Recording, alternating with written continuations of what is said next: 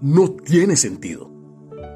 Un día, una mujer adulta mayor con demencia senil compartía con su hijo adulto, un hombre exitoso, millonario, lleno de orgullo por todo lo que había logrado en esta vida.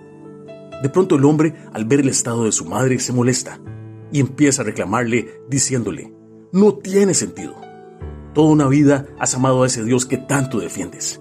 Siempre oraste, leíste su palabra, predicaste, llevaste una vida intachable. ¿Y para qué? Mírate, ¿cómo estás? De pronto la anciana tiene un momento de lucidez y logra responder. ¿Sabes algo? A veces el diablo no te hace sufrir para mantenerte en la cárcel del pecado y del orgullo, pensando que así vas a ser feliz por la eternidad. Y no es así.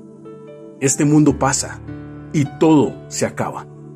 Lo que realmente tiene sentido es saber que has logrado vivir de acuerdo al propósito por el cual el Señor Jesús hizo tan enorme sacrificio y entender que el sentido del verdadero éxito no se encuentra en este mundo. Cito las palabras de Pablo en su primera carta a los Corintios. Si la esperanza que tenemos en Cristo fuera solo para esta vida, seríamos los más desdichados de todos los mortales. Primera de Corintios capítulo 15, versículo 19.